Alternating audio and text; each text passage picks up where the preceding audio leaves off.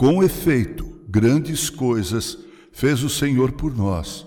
Por isso estamos alegres. Salmo 126, versículo 3.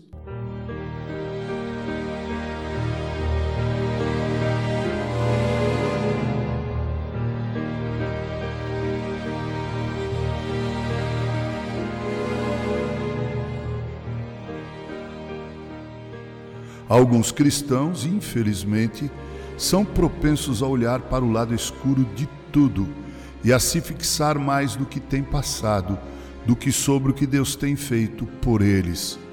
Pergunte a eles suas impressões sobre a vida cristã e descreverão seus conflitos contínuos, suas aflições profundas, suas tristes adversidades e o pecado de seu coração, com raras alusões à misericórdia e ao socorro que Deus lhes concedeu.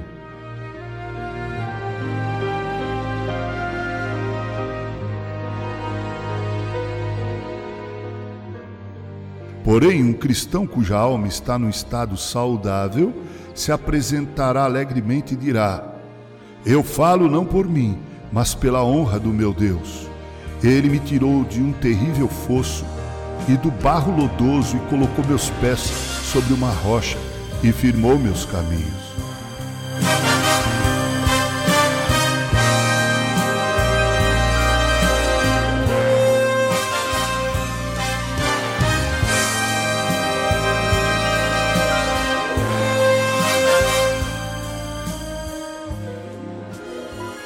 Ele colocou uma nova canção na minha boca, sempre louvando nosso Deus.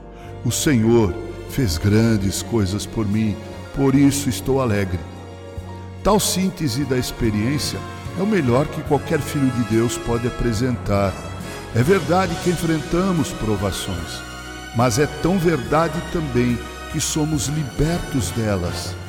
De fato, temos nossas corrupções e sabemos disso pesarosamente, mas é tão verdade que temos um Salvador Todo-Poderoso que supera essas corrupções e nos liberta do domínio delas.